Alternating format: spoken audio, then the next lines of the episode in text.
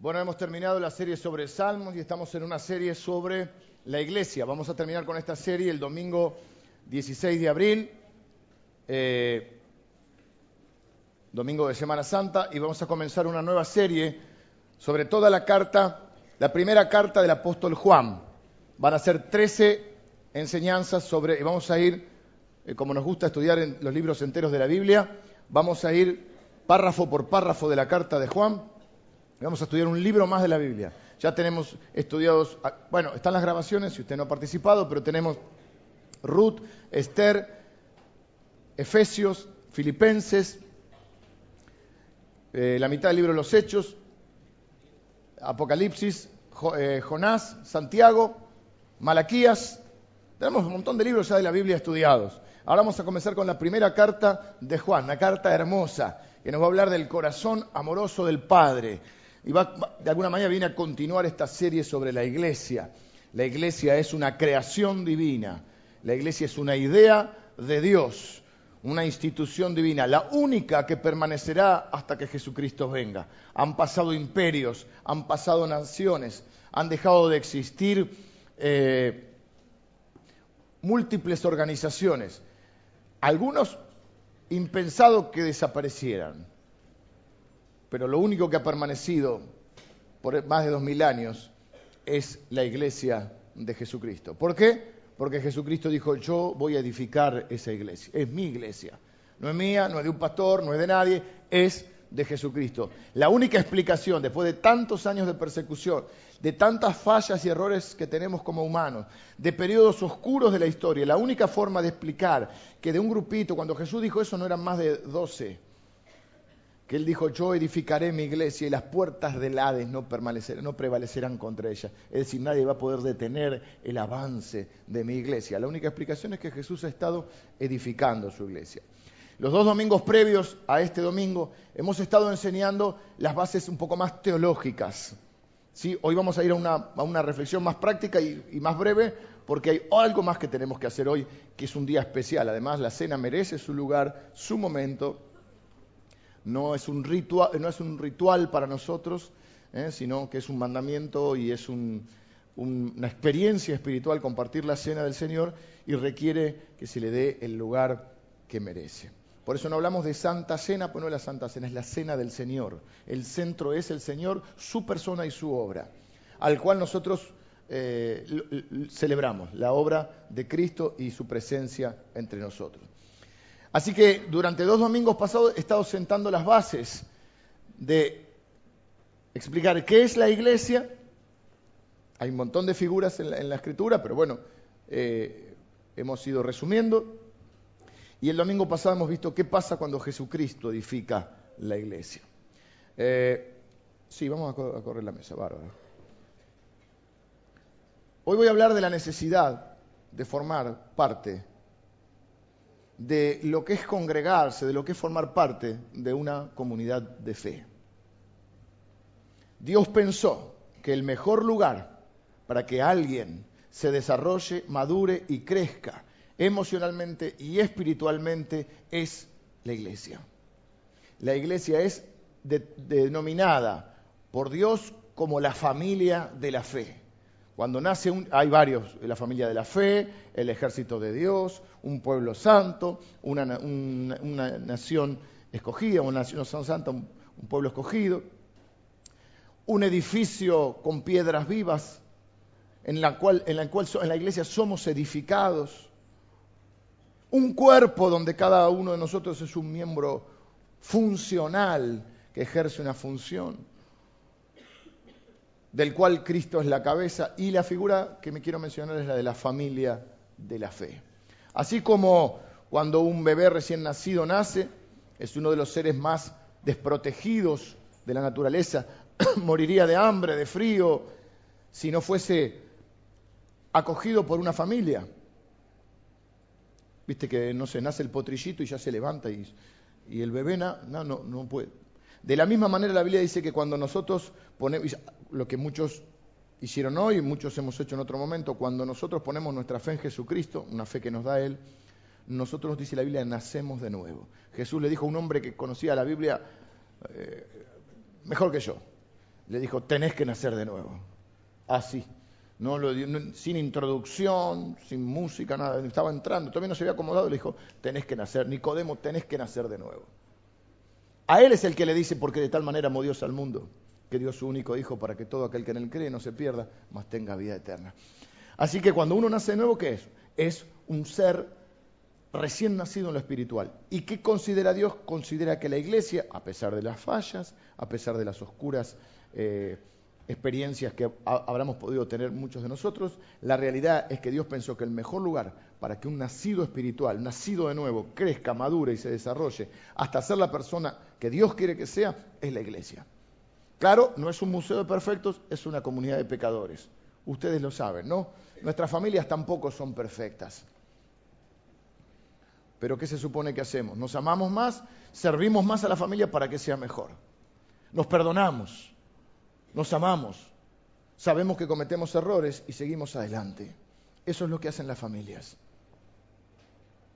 Y yo quiero hoy, eh, he mencionado dos conceptos de iglesia, está el concepto, yo pertenezco a la iglesia de Cristo, sí, la universal, no, no pare de sufrir, no estoy hablando, estoy hablando de la universal, como decir la iglesia formada por todos los hijos de Dios del mundo y de, de todos los tiempos, de todos los lugares, y la iglesia local, que son muchas congregaciones donde nos reagrupamos, porque sería imposible, si no, ¿cómo haríamos?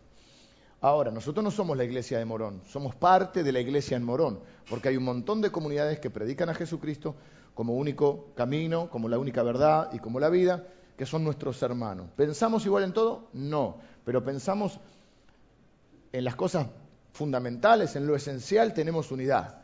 En lo secundario hay libertad y en todo, decían los reformadores, que esté o que reine entre nosotros el amor. ¿Qué es eso fundamental? La autoridad de la Escritura, Jesucristo como único camino, solo fe, solo gracia, solo Escritura, solo Cristo, solo a Dios la gloria. Bueno, hoy quiero entonces hablar de la necesidad de formar parte de una familia de la fe. Quiero que leamos juntos el Salmo 92. Vamos a leer los versículos 12 al 15. El justo florecerá como la palmera, crecerá como cedro en el Líbano, plantados en la casa de Jehová, en los atrios de nuestro Dios florecerán, aún en la vejez fructificarán, estarán vigorosos y verdes, para anunciar que Jehová mi fortaleza es recto y que en él no hay injusticia. Estoy muy feliz de estar plantado en este lugar. Solo se puede dar fruto si uno está plantado. Ningún árbol puede dar fruto si no está plantado. Entiendo que hay circunstancias en nuestra vida. No estamos acá nadie para juzgar al otro, cada uno se mira a sí mismo, nosotros miramos la palabra y la palabra nos mira, nosotros evaluamos la palabra, la palabra nos evalúa y en base a eso tomamos decisiones. Dios habla y el hombre responde o escucha. Y Muchos de nosotros hemos tenido quizá más de una experiencia de estar congregados en un lugar, quizá muchos de nosotros hemos tenido una mala experiencia, ¿por qué no? Algunos de nosotros es un milagro que estemos en la iglesia de Cristo, porque hemos tenido malas experiencias, ¿por qué? Porque la iglesia está conformada por seres humanos imperfectos. No sé si sabía. Pero necesitamos entender la necesidad de encontrarle sentido a nuestra vida, que nuestra vida sea fructífera, que Dios nos puso para dar fruto, para obtener resultados para su reino y que la única manera de dar fruto, por lo cual hay que crecer, madurar, es establecerse en una familia de la fe. Jesucristo se preparó durante 30 años.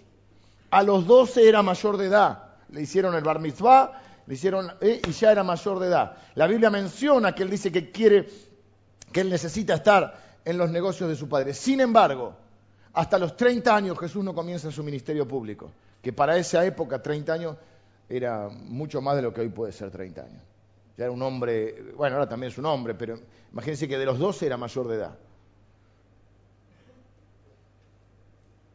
Para ejercer un ministerio público solo tres años Así que necesitamos prepararnos. Y Dios piensa que el mejor lugar para prepararnos, para crecer, es la familia de la fe. Cosas buenas pasan en la familia. Así como hemos podido tener nuestras malas experiencias, quizá por eso algunos de ustedes hoy nos están visitando.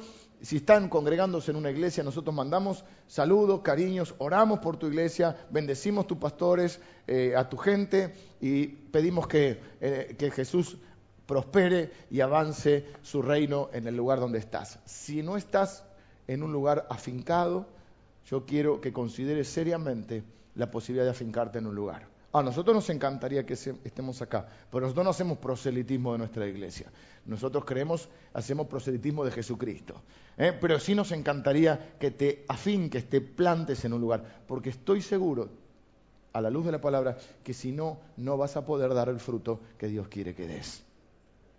No hay rambos espirituales, es un ejército de Dios, donde hay un orden, donde todos tenemos el mismo valor para Dios, pero cada uno de nosotros tiene un rol, una función, un propósito que cumplir en esa familia de la fe, como en las familias de nuestras familias.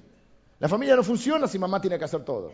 A veces funciona igual, porque las mamás son, son extraordinarias, pero sería lo ideal que cada uno, de acuerdo a su edad, a sus posibilidades, contribuya en la casa, al menos de no dejando las medias tiradas y poniéndolas en el tacho de la basura si sos adolescente, joven argentino, si tenés entre 13 y, 18, a la basura derecho. Las medias. Alguien puede lavar los platos, alguien puede un día decir, algún hombre acá dice, yo, deja querida, yo cocino, tuviste un día muy difícil.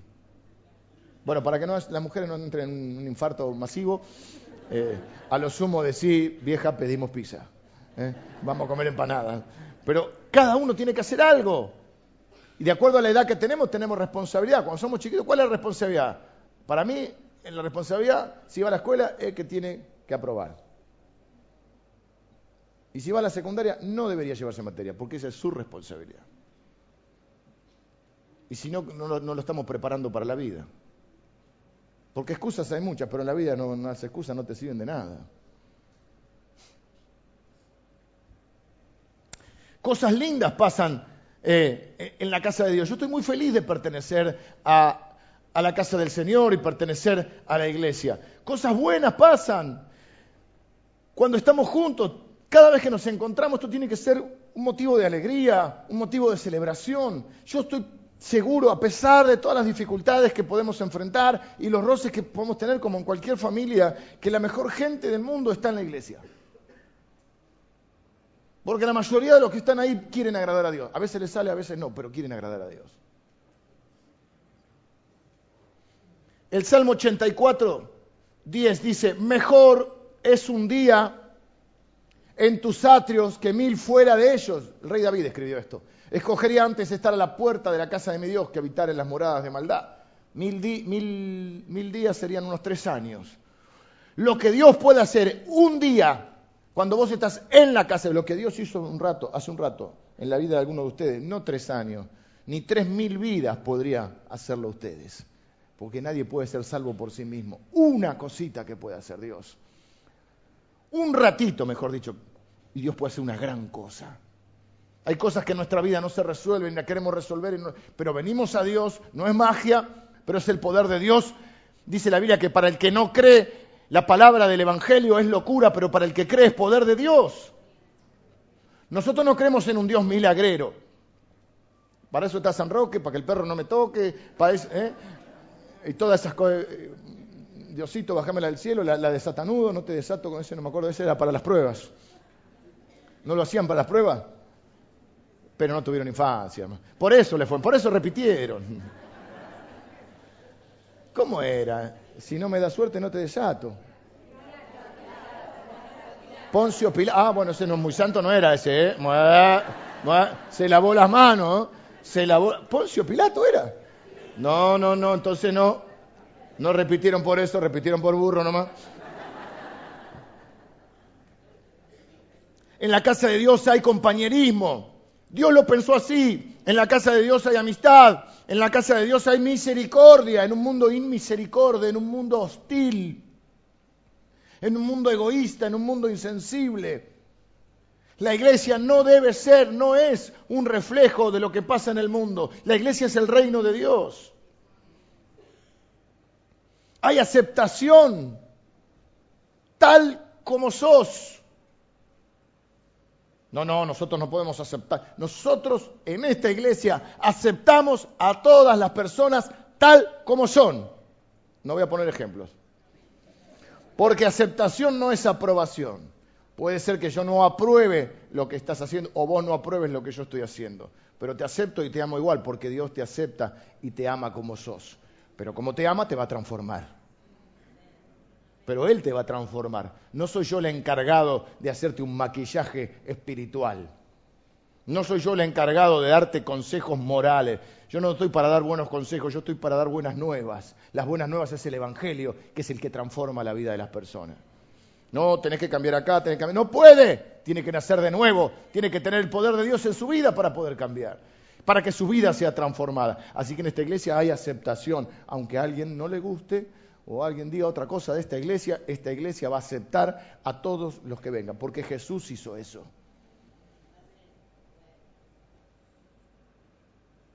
Le dicen a Jesús, la encontramos pecando. nuestro padre Moisés nos mandó a apedrearla. Claro, en Deuteronomio dice eso. ¿Y Jesús la apedreó?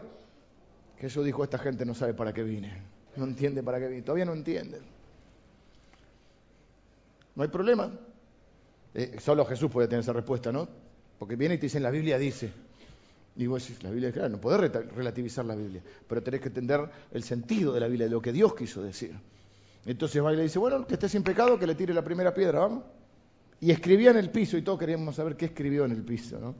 Algunos dicen que escribía algunos pecados, ¿viste? Ponele que ponía avaricia, eh, fornicación, mentira, y todos iban leyendo y iban saltando la piedra. Dice la Biblia, en lo que tú juzgas a otro, te condenas a ti mismo. Y no sé quién me enseñó una vez la ilustración, vos apuntás con un dedo y hay tres que te apuntan a vos. Así que mejor sembrar misericordia y no juicio, porque un día la vas a necesitar. ¿eh? En la casa de Dios hay prosperidad, no esa prosperidad barata, ¿eh? que si vos ponés y te da, y si pones 10, Dios te da 100. Eso es un engaño para sacar de plata a la gente. Pero indudablemente que el Evangelio es prosperidad. ¿Saben qué quiere decir prosperidad? Curso favorable de las cosas. Cuando uno obedece la palabra de Dios, por eso las cosas empiezan a andar mejor. En la casa de Dios hay fe, hay esperanza. ¿Saben por qué el Evangelio sigue teniendo audiencia? Mire cómo estamos hoy acá. Porque necesitamos esperanza. Y Jesucristo es la verdadera esperanza. Dice la Biblia, fe, esperanza y amor son las tres cosas más, más importantes, ¿no? Usted pensaba que era salud, dinero y amor, ¿no? O moscato, pizza y fainá, no, no. Es fe, esperanza y amor. ¿Y la más grande de las tres cuál es? El amor, porque ¿qué es lo que hace falta? El amor, dice la Biblia que el amor cubre multitud de pecados. Es una contradicción que en una familia de Dios no haya amor. Es lo que Jesús se ponía. Jesús no, no, no lo veo a Jesús enojado por otras cosas. Lo veo enojado cuando él ve la hipocresía de gente que juzga a los demás sin amor. Y nos reímos de los fariseos, pero hmm, mejor no te cuento. Mi familia y yo amamos esta casa. Les voy a decir más, por eso vivimos en esta zona. Convengamos que hay zonas más lindas. Es lindo nuestro país, pero convengamos que la calidad de vida en el Gran Buenos Aires está complicada. Nosotros vivimos acá por una convicción de que esta es nuestra familia de la fe. Y Dios nos plantó en este lugar. Y vamos a dar fruto cueste lo que cueste. Y con algunos de nosotros a Dios le está costando, pero Él dijo que la obra que empezó la va a terminar. Y yo le digo, Señor, sigue adelante. Queremos dar fruto. Ayer estuvimos reunidos más de 240 líderes, preparándonos para servir cada día mejor a las personas. Estamos estableciendo un sistema, upa, estamos estableciendo un sistema informático que lejos de deshumanizar a la iglesia, lo hacemos para servir mejor a cada uno de ustedes. Estamos ahora, en un ratito les voy a invitar a, quien quiera hacerlo, estamos firmando un compromiso todos aquellos que somos parte de esta familia, en, lo inicial lo vamos a hacer. Ayer lo firmaron, lo firmaste antes que yo. Sos un miembro más antiguo que yo.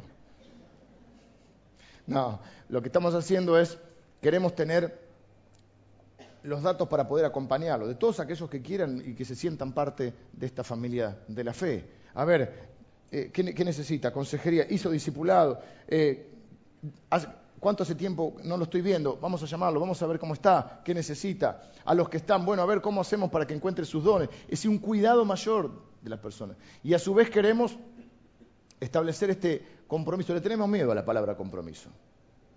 En un rato se lo explico, háganme acordar. En un rato le explico la palabra compromiso. Dice que el justo florecerá como la palmera plantado en la casa del Señor. Dos figuras rápidas de crecimiento. Primero, la palmera.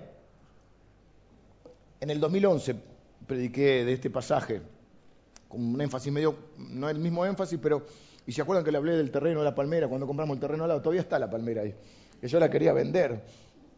Cuando me dijeron lo que vale una palmera, la quería vender eh, para, sacar para comprar otro terreno. Pero está ahí nuestra palmera.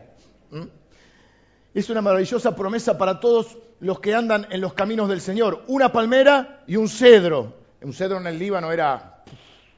Eh, a medida que pasen los años, dice que no se van a decaer ni marchitar, sino que van a florecer. Se mantendrán vigorosos, dice, como la palmera, que se eleva y se eleva o como el cedro cuyo tronco se va haciendo cada vez más fuerte. Es interesante que el salmista escoja estas dos figuras. Ellos sabían bien. Nosotros la palmera, por ahí vemos una palmera de vez en cuando. Un cedro, no sé si lo reconocen o lo reconozco. Debe haber algún cedro, pero no, no, lo tengo tan claro. Pero aparte acá es cedro del Líbano, así que no lo... Dice que el justo florecerá una primavera espiritual en nuestras vidas. Yo les propongo una renovación mm, para este tiempo. En el retiro de hombres el otro día hablamos de eso, de una renovación. Y esa renovación no comienza sintiendo algo, porque eh, para Dios el amor no es sentir lindo, para Dios el amor son obras de amor. Y dice, mira dónde has caído, arrepiéntete y haz las primeras obras. Actos de amor, así se reconquista el amor. También sirve para un matrimonio, para una, familia. Volviendo a los actos de amor que hacíamos antes. Porque lo que desgastó el amor es dejar de hacer esos actos de amor. Y con Dios te pasa lo mismo. La palmera crece alta y recta en medio de la arena del desierto. Se mantiene firme pese a las tempestades. Ustedes pueden ver en ciudades como Miami o Miami o en Centroamérica, que, que está, me tenté que están los huracanes, vieron que le ponen nombre. ¿Y qué árbol es el que está? La palmera. Nosotros estábamos una vez y de golpe, es la única vez, a mí me encantó esa sensación igual, después se vino bravo. ¿Vieron cuando dice la calma que precede a la tormenta? Un día estábamos con Lili, no sé, estaban los chicos ya, sí, estaban los chicos. Estamos caminando por una calle y de golpe una calma no había nadie, estábamos nosotros solos. y nosotros, no, vamos a la playa igual. Argentino, argento. Pepe y Moni estaban ahí, así que estábamos. No vamos a desperdiciar un día, vamos a la playa igual. Para esto pagamos. Y de golpe, una calma que nunca había algo igual. Nunca había algo igual. Duró un ratito, pero dentro de todo nos avivamos que esa calma era sospechosa. Así que nos no sé dónde nos refugiamos, pero estamos acá, como la palmera. Pero vieron que ven la tormenta y la palmera se la banca. Los pinos se caen, la palmera se la banca. Pese a la sequedad del ambiente, pese a las tormentas, donde otras plantas no crecerían. ¿Eh? Y proporciona sombra a los cansados que van ahí en el desierto. ¿Vieron? Encuentra una palmera en el desierto, es como, ¡wow! ¿eh? Y, bueno, si queremos todavía darle un, sentido más, la palmera saca como uno, le llaman dátiles, que son una especie de banana, diríamos, ¿eh? que proporciona también alimento para más. No es una planta inútil, es una planta que da fruto y que se mantiene firme y crece. Vive 300 años. ¿Cuánto quieren vivir 300 años? Plantes en la casa de Dios. No sé si va a vivir tanto, pero va a dar fruto. La palmera figura de altura, larga vida, sin importar las condiciones externas. Y la palmera es símbolo de victoria. Cuando te hacen esos que gana la carrera de autos o las Olimpiadas, sobre todo en las primeras etapas, todavía se le pone cuando van al podio esa, esa, esa, no sé cómo se llama. No, como laurel. No, antes era palmera. Uno logra laurel, ahora no corro nada. Pero la palmera para los griegos y los hebreos en esa época era símbolo de victoria. No era la que le ponían acá, es verdad. Imagínate una hoja de palmera acá. Pero era un símbolo de victoria. ¿Mm? A Jesús también lo recibieron y tiraban hojas delante de él. Como el cedro del Líbano, el cedro crece en las montañas, extendiendo, dice, sus ramas, y su tronco se va haciendo grueso, grueso, grueso a medida que pasan los años. ¿Eh? Y también brinda sombra, y, además es una de las, de las maderas más nobles que se usaba. El cedro es un árbol sano. Y a veces estamos un poquito enfermitos y necesitamos la sanidad de Dios. A veces se complica. ¿Eh? Pero la iglesia de Dios debe buscarse sana. ¿Cómo podemos ser sanos? Si nos cimentamos en la palabra de Dios. Y si dejamos de lado otras cosas ¿eh? y nos centramos en la verdadera palabra de Dios. El cedro es figura de integridad, firmeza, eternidad. El cedro es visible. El templo de Salomón se hizo con, cedro del, con madera del Líbano. Los ataúdes egipcios los hacían con madera del Líbano. ¿eh? El cedro era de las maderas más preciadas porque era fuerte, porque era de calidad y porque era íntegro. Dice que fructificarán. Voy a leer este versículo de nuevo, el, el 15 quiero leer. Podría ser el 14 también.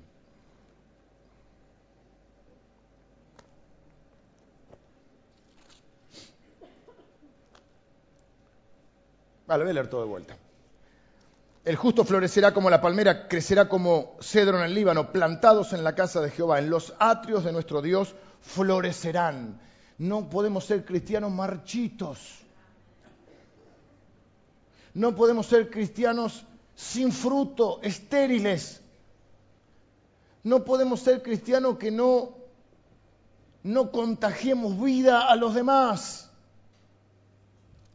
Tenemos que crecer, tenemos que madurar y lo tenemos que hacer en la iglesia. Este es el lugar que Dios creyó que era el mejor, no este, la iglesia de Cristo, donde nosotros podemos crecer y dar fruto. Y congregarse y estar plantado en un lugar no es solo asistir un domingo es incorporarse a, los grupos que hay. la iglesia tiene grupo de todo también. No es una iglesia celular, no está fundamentada solamente en los grupos, pero sí creemos que a medida que crecemos la única manera de poder conocernos y establecer al menos cinco o seis lazos significativos es a partir de juntarnos en algún grupo. El viernes comienzan los grupos de matrimonios, eh, los grupos de hombres ya están comenzando también esta semana, las mujeres empiezan después de Semana Santa, después del 8. Los jóvenes ya empiezan el, fin de semana que viene, que también se reúnen en grupos. Eh, hay grupos por edad, por afinidad, por situación de vida. Hay grupos para acompañarte en los momentos difíciles. Hay un grupo para aquellos que han perdido un ser querido en el último tiempo. Hay un grupo para aquellos que están luchando con algún tipo de conducta compulsiva, un grupo que se llama tendencia, de apoyo a quien está enfrentando alguna conducta adictiva o compulsiva y a los familiares de ellos. Hay grupos de, por profesiones, tenemos grupos de enfermeras, grupos de colectiveros, grupos de pilotos. Ahora había otro grupo más que querían, creo que es un grupo de maestras. O estoy inventando yo, estoy inventando, ya estoy profetizando. ¿Para qué? Para también ver como cristianos cómo nos, eh, nos acompañamos y nos nos asesoramos unos a otros y aquellos que tienen más experiencia y nos apoyamos, porque ¿quién nos va a entender mejor que alguien que, tiene una situación similar? Pero necesitamos crecer plantados en la casa de Dios. Dice, aún plantados en la casa de Jehová, en los atrios de nuestro Dios, florecerán. Tu vida tiene que florecer, tu matrimonio tiene que florecer. No podemos estar 20 años igual contando la anécdota de aquel día que, lo, que fui a Luis Palau y ¿qué tenés nuevo para contar? Obviamente no es culpa de Luis Palau, es culpa de uno que no tiene. Con Dios podemos tener nuevas experiencias. No podemos estar siempre recordando eh, lo que pasó en 1974, la campaña de Billy Graham. Está bien, pero ¿qué tenés para contarme? ¿Qué hizo Dios en tu vida esta semana? ¿Qué hizo este mes? ¿Cómo está creciendo tu familia? ¿Cómo estás creciendo en la fe? ¿Cómo estás creciendo en el servicio? ¿Cómo está, cómo saliendo adelante tus hijos? Florecerá el justo, pero necesita estar plantado en la casa de Dios. Aún en la vejez fructificarán. Nosotros no creemos contra lo que cree esta sociedad, contra todo pronóstico humano, no creemos que nuestros viejos son descartables. Porque yo ya estoy poniendo viejo también, así que tengo que empezar a predicar de eso. Eh, el 16 de abril cumplo 47 años. Quiero ser un viejo vigoroso y fructífero. Ah, mira el viejito, dice. Aún en la vejez fructificarán, estarán vigorosos y verdes Vamos los viejos de este lugar. Los que peinamos canas. ¿eh? Eso es lo que promete Dios. Tiene que ser una etapa de tu vida dorada donde coseches lo que sembraste. Por lo tanto, los que son más jóvenes empiecen a sembrar lo que corresponde. Porque uno va a cosechar lo que siembra. No siempre. Hay personas que pueden ser desagradecidas, hay personas que pueden no responder. Pero en la línea general de tu vida, Dios ha establecido una ley espiritual que lo que uno siembra cosecha y no tiene que ver con la ofrenda. Con la generosidad también, pero tiene que ver con la vida. Y cuando yo oro con alguna persona que nosotros llamamos de la tercera edad, mi oración siempre es que puedan tener una etapa dorada de su vida donde puedan cosechar frutos de su siembra. Por eso también hay un grupo para la tercera edad, un grupo grande. Se van al teatro, se van al cine, van acá, van allá, hacen en una sociedad que cuando pasaste cierta edad te descarta, nosotros creemos que en el reino de Dios hasta los viejos fructifican y están vigorosos. Yo no, me importa cuántos años voy a vivir, tampoco estoy apurado por irme. Pero lo que sí quiero es estar vigoroso y fuerte. Y le pongo onda. Y trato de comer mejor. Y salgo a hacer un poco de gimnasia. Pero hay algo que solo puede darte Dios, eh, que es el vigor, es la fuerza espiritual, que al fin y al cabo es lo que te convierte en un ser diferente. No quiero ser un viejo que lo único que hable es de los remedios.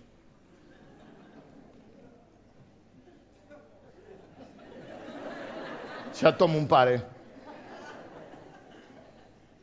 Quiero ir al PAMI y pelearme con los que están en el PAMI. Atiéndanme acá, que he trabajado toda la vida. Quiero ir al banco ahí que te hacen esperar. ¿eh? Y quiero ser de los viejos que se amotinan. Una vez estaba, porque yo cobro las jubilaciones, voy a hacer los trámites de, hacía de mis dos papás, mi, mamá, mi papá ya falleció, y voy al, banco ahí. Y de vez en cuando se arma el motín. Y yo me pliego al motín. Así que estamos... Pero hay, hay, hay muchos de ustedes, hermanos, que por ahí pueden sentir que en algún lugar están siendo dejados de lado algunos de ustedes pueden sentir que esta sociedad mm, nos arrincona y nos deja de dar valor. No, yo quiero que en esta iglesia aprendamos de los más grandes. Usted tiene mucho para dar, usted tiene que ser un, abuelo, una abuela vigorosa, mm, que pueda transmitir a, los nietos, a los hijos, eh, que pueda transmitir la sabiduría, que sea un viejito piola y que siga dando frutos. Si Dios lo dejó en la tierra es para que usted dé fruto. El día que usted ya no puede dar más fruto, el Señor se lo lleva. Pero si lo dejó acá es porque todavía tiene un plan. En el reino de Dios no hay jubilados, no hay, no hay retiro voluntario. Para anunciar, ¿para qué es tan vigoroso? Para anunciar que Jehová, mi fortaleza, es recto y en que en él no hay injusticia, no una vida seca. Venimos cada domingo a recibir la palabra de Dios que hace fructificar nuestra vida, nuestro negocio, nuestra familia, nuestra economía. El árbol que no da fruto, dijo Jesús, que debe ser cortado, hasta maldijo una higuera. Pero ¿cómo doy fruto? Plantado en la casa de Jehová. Se lo voy a decir con amor. Basta de turistear por las iglesias, hermano. Basta de ver a ver qué pastor hace el show más entretenido. ¿Qué quieren? Que tire fuego por la boca para que, para que vengan. ¿Quieren que revolee el saco? Revoleo el saco también.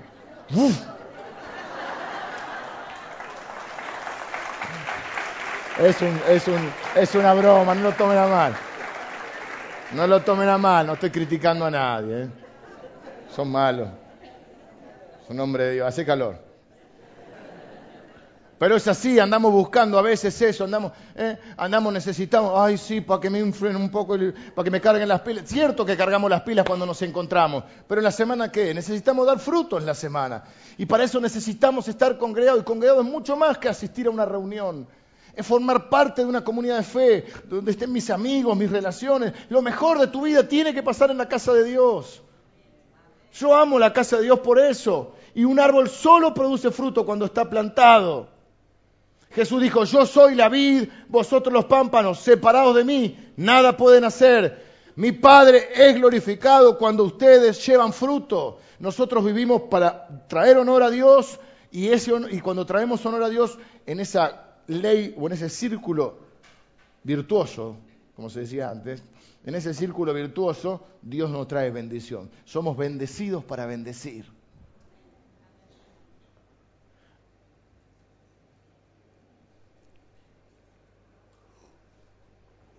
No hay nada que me emocione más que ver cómo Dios va transformando nuestras vidas. Lo más lindo que yo experimento como pastor de esta iglesia amada es ver cómo han llegado algunos de ustedes o cómo han crecido algunos de ustedes y la obra de Dios en sus vidas. Aquí muchos de nosotros nos hemos casado las cosas más lindas de nuestras vidas han pasado por la iglesia de Cristo. Han nacido nuestros hijos, los hemos presentado como hoy presentaron. Emilia se llamaba, che, Leandra ninguna, ¿no? Que es demasiado feo Leandra. Ahora hay una Leandra y quedó como... Me llamo Leandro Guillermo, si le quieren poner Guillermina puede ir. Emilia y Emiliana. Leonor no, pero yo no soy Leonardo, ¿eh? ojo conmigo, ¿eh? Leandro. ¿eh? Pero bueno, si quieren poner Leonor, Emilio le gusta Leonor, está bien. Emilia me gustó igual, ¿eh? Todo lo bueno, así como he vivido momentos, como en todos lados, he vivido momentos difíciles, algunos recientes, en la casa de Dios, pero también tengo que reconocer que todo lo bueno en mi vida ha pasado en la casa de Dios. Por eso amo esta casa. El salmista, luego lo, dicen de Jesús, dice la Biblia que cuando Jesús enloqueció con los mercaderes del templo, ellos recordaron la palabra que dice, el celo por tu casa me consume. No es el celo estúpido de tener celo de alguien. El celo por la casa de Dios es un, es un cuidado, un amor. Hay dos tipos de celo, el celo tonto de la desconfianza, ay, la miraste, no la miraste. no estamos hablando de ese celo, estamos hablando del celo de cuidado, de cuidar que lo que vos, lo que está a tu cuidado, lo cuides de tal manera que lo protejas. Estás atento a eso, celoso en ese sentido de tu familia, celoso de la casa de Dios, celoso de las cosas de Él.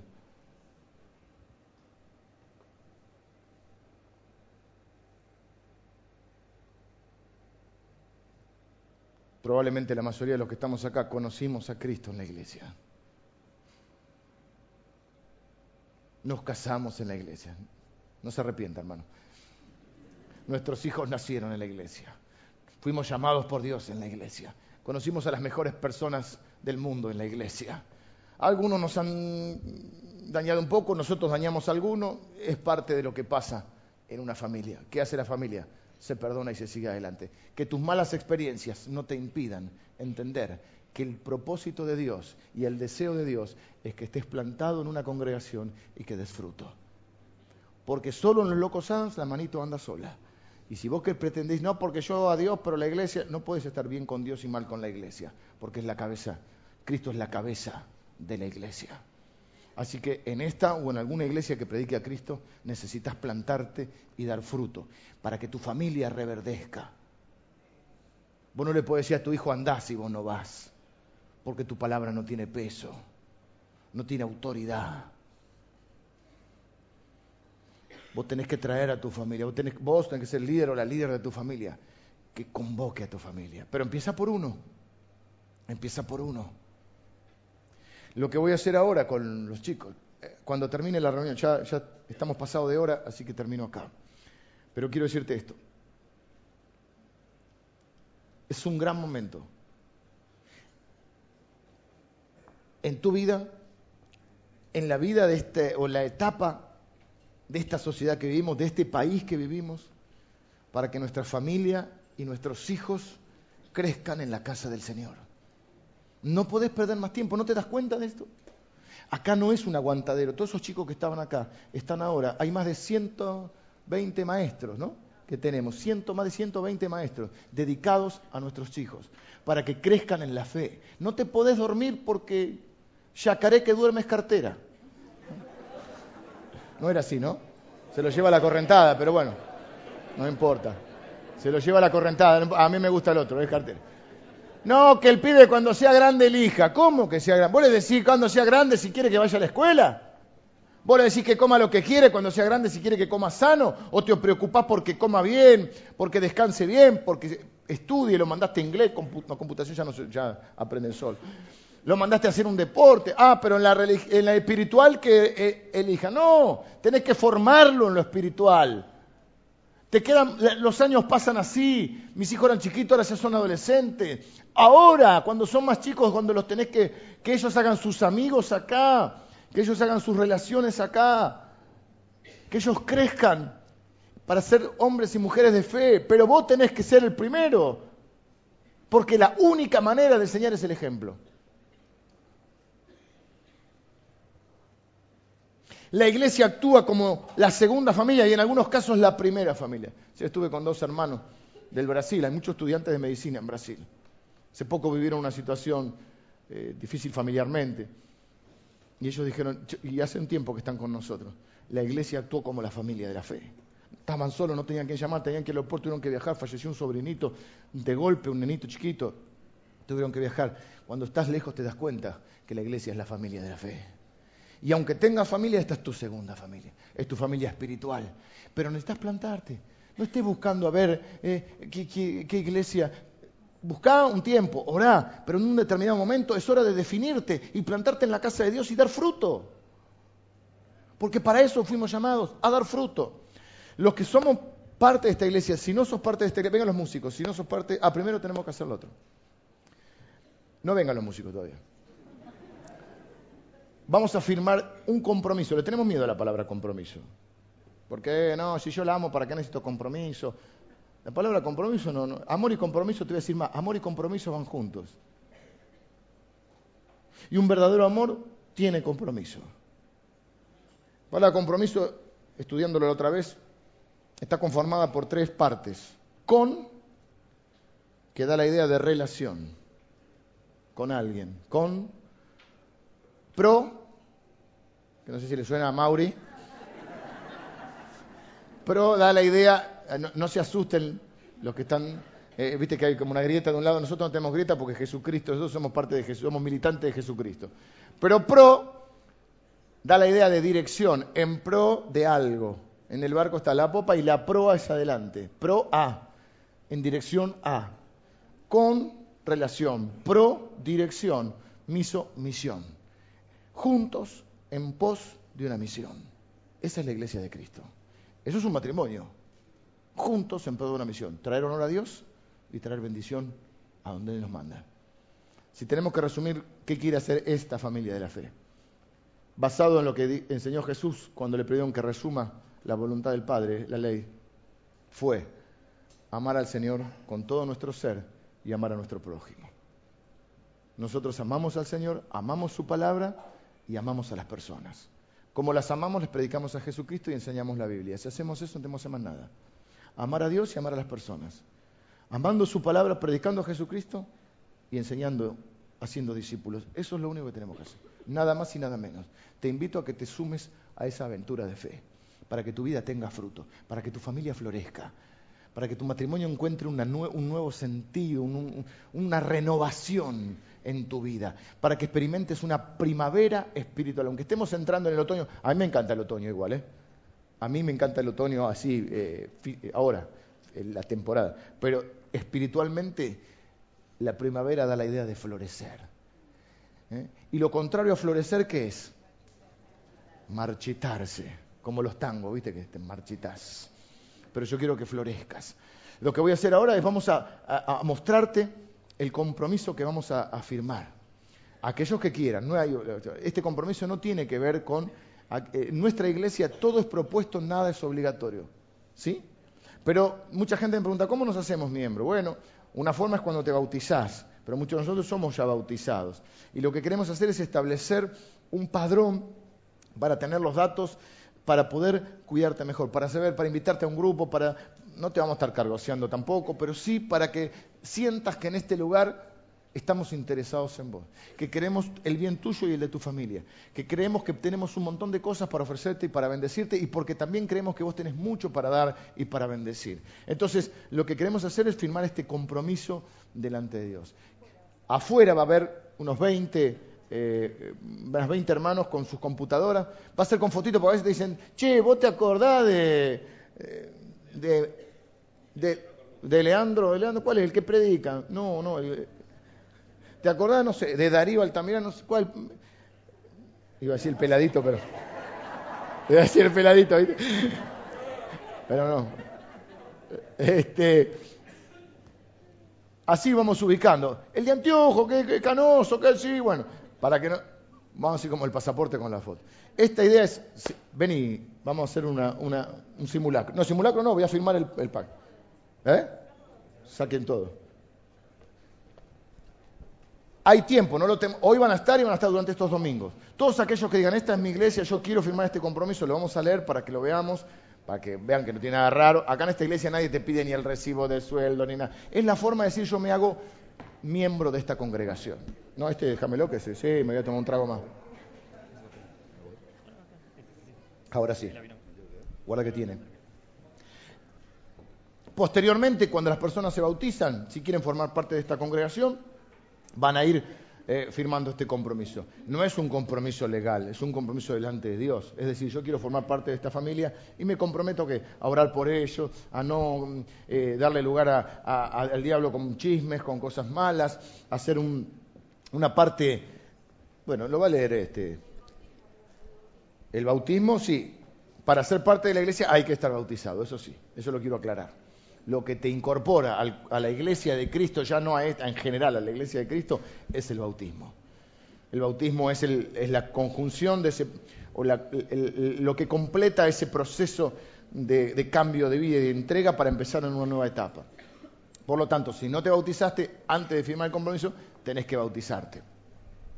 Si querés bautizarte, el 23 va a haber. Si no, en lo posterior va a haber otros bautismos, pero ahora el 23. Pero quiero aclarar esto porque por ahí no, con todo lo que se vive ahora, por eso no le puse la palabra pacto, porque con la palabra pacto hay unos, desastres y hay unas estafas que son impresionantes. Mm, nosotros estamos en pacto con Dios y el pacto matrimonial.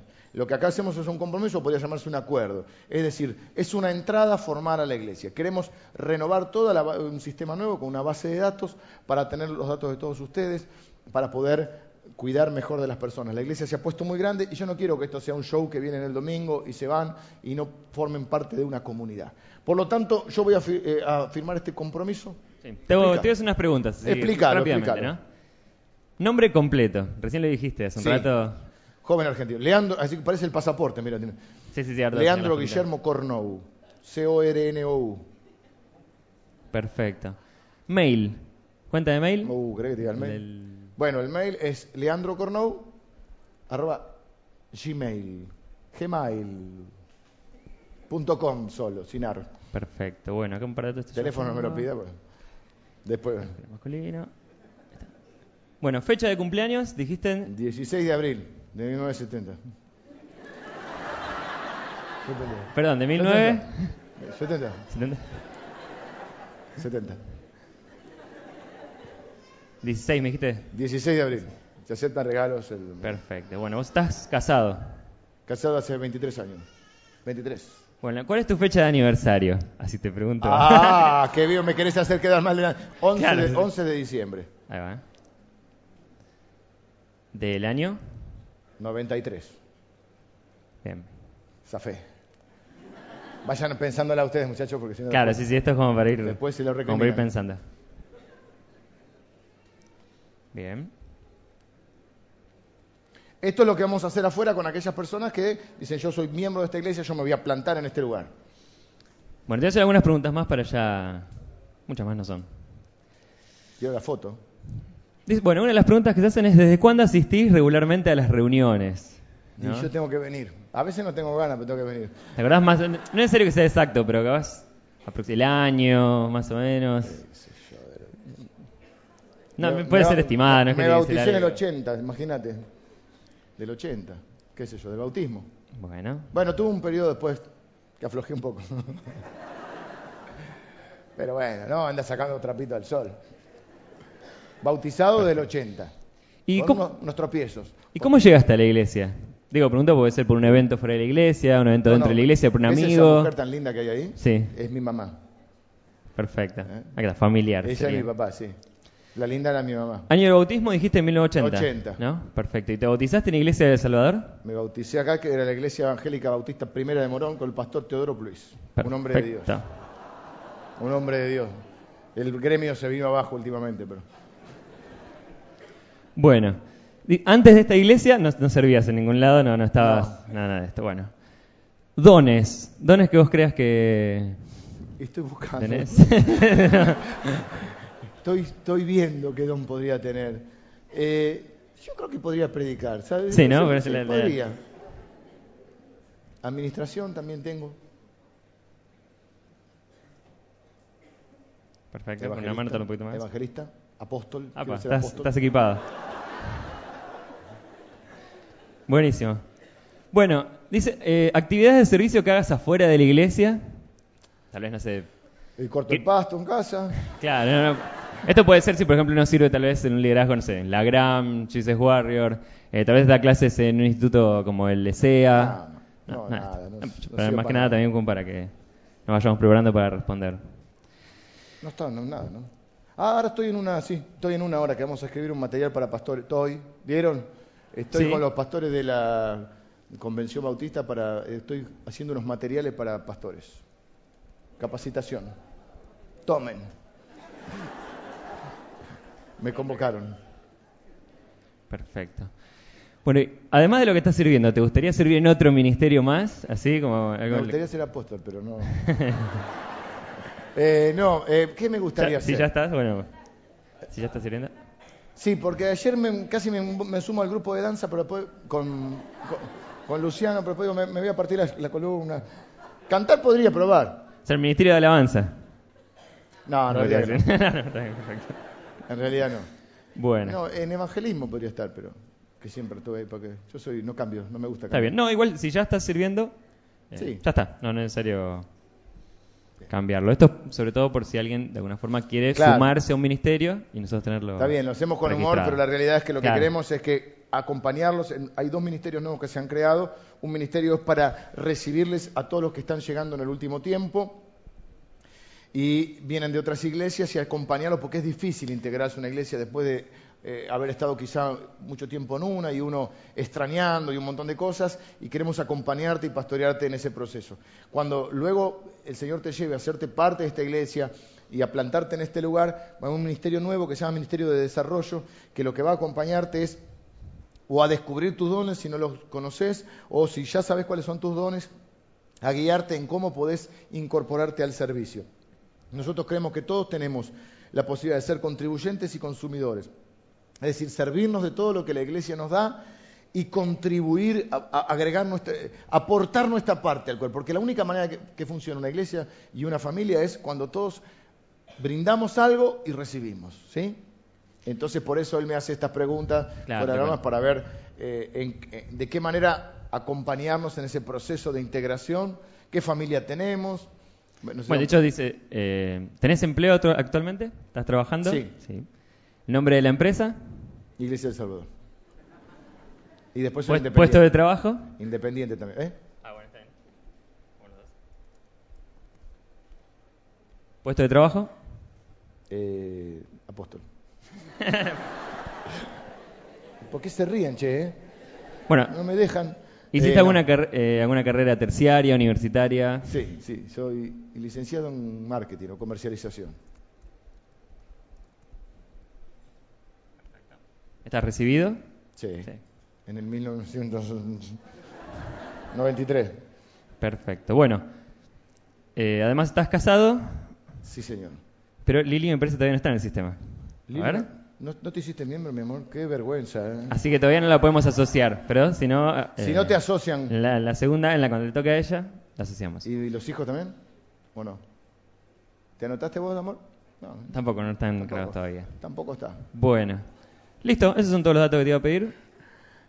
Y ahora lo que sigue es la firma del compromiso de membresía. pero léelo vos, pues esa letrita no la puedo leer, pero léelo y yo te ¿Leo firmo. todo? Léelo, sí. Bueno. Un minuto más, hermano, es un día especial hoy. Compromiso de membresía. Habiendo puesto mi fe en Jesucristo, reconociéndolo como mi Señor y Salvador, habiendo sido bautizado y estando de acuerdo con los estatutos, la estrategia y la estructura de Iglesia del Salvador, siento que el Espíritu Santo me está guiando a unirme a ella. Al hacerlo, me comprometo con Dios y con mis hermanos a proteger la unidad de mi iglesia, actuando en amor y respeto hacia los demás, negándome al chisme, la queja y la murmuración, siguiendo a los líderes, Para, dame otra mí. Así que sigamos lo que contribuye a la paz y a la mutua edificación. Para, vamos a una cosa, no lo leamos todo porque, mire. Claro. Pero tres cosas concretas, tres puntos, porque él está leyendo ya. Las tres cosas son proteger la unidad de la iglesia, compartir la responsabilidad de mi iglesia, la iglesia somos todos, no es mi iglesia, es la iglesia de Jesucristo y nosotros somos la iglesia. Nosotros no venimos a la iglesia, nosotros somos la iglesia, es nuestra iglesia. Entonces, número uno, proteger la unidad de esta iglesia.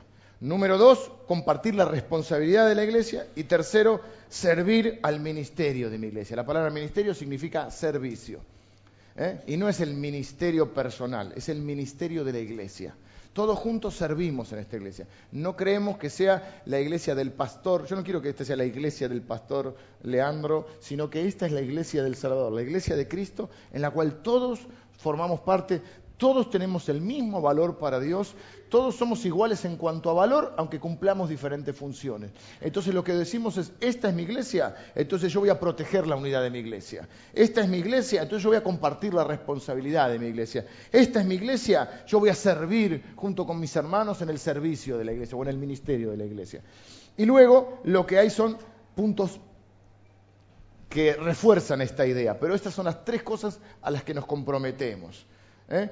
Y eh, hay fundamento bíblico y diferentes tips de cómo yo voy a hacer estas tres cosas. Pero este es el compromiso que asumimos. No tiene nada que ver con otro tipo de cosas. No tiene nada que ver con pedir plata, con, no, no, no, no estás, es un compromiso espiritual de cuidar la unidad de la iglesia, de servir en la iglesia y de compartir la responsabilidad de la iglesia. Ahora lo firmo. Así que bueno, te voy a pedir si lo puedes firmar.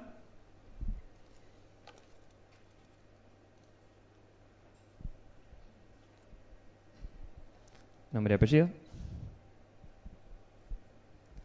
Y son dos. Uno para que te lleves vos y otro que va a quedar en la iglesia. Bien.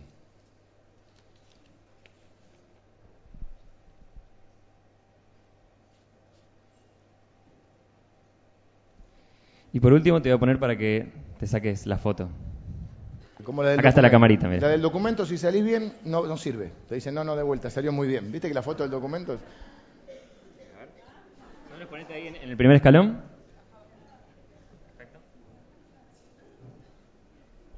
Me da un poco la luz de allá arriba, no sé si... Bueno, después Bueno, ya me lo saca. Después yo salgo mal, no te preocupes. Ah, ¿eh? Gracias, perfecta, mira. Excelente. Y bueno, te puedes llevar la viroma histórica con la que vos firmaste y ahora sos parte de la membresía de la iglesia, ¿no? Así que... Para mostrar a los nietos, ¿viste? Me mataste. Me mataste. Bueno, ahí estamos. La voy a guardar, la, voy a guardar a la lapicera. Cada uno que firme se va a llevar. No es una manera de comprarlos, hermanos. no tampoco. No le va a comprar una viroma. Pero es lindo tener el recuerdo del momento en que firmé. Yo sé que muchos de ustedes hace tiempo que están, pero esto creo que es una etapa nueva de la iglesia donde queremos eh, eh, también eh, motivar y estimular a otras personas a que se sumen a esta aventura de fe. Lo que es seguro que si estás en esta iglesia queremos que seas importante, porque sos importante para Dios, queremos que seas importante para nosotros y esta es la manera de poder eh, estar más cerca. Terminamos con los músicos. Cierto. Hoy, aparte la hora se fue, nosotros terminamos a las 12 y son 12 y 25, así que estamos pasados de horario. Eh, pero ha sido un día muy especial y muy feliz estoy. De, amo realmente esta iglesia y les dije el otro día, mi compromiso eh, junto con mi familia es pertenecer a esta iglesia hasta que el Señor nos lleve. Si nos lleva a otro lado, cosa que no creo que ocurra, pero si ocurriera, lo haremos desde esta iglesia. Nosotros estamos plantados en esta iglesia y los años que nos quedan por vivir lo queremos hacer desde este lugar. Amo esta iglesia, los amo realmente me apasiona ver cómo Dios está sacando adelante a todos ustedes y cómo Dios los va a usar en los próximos años.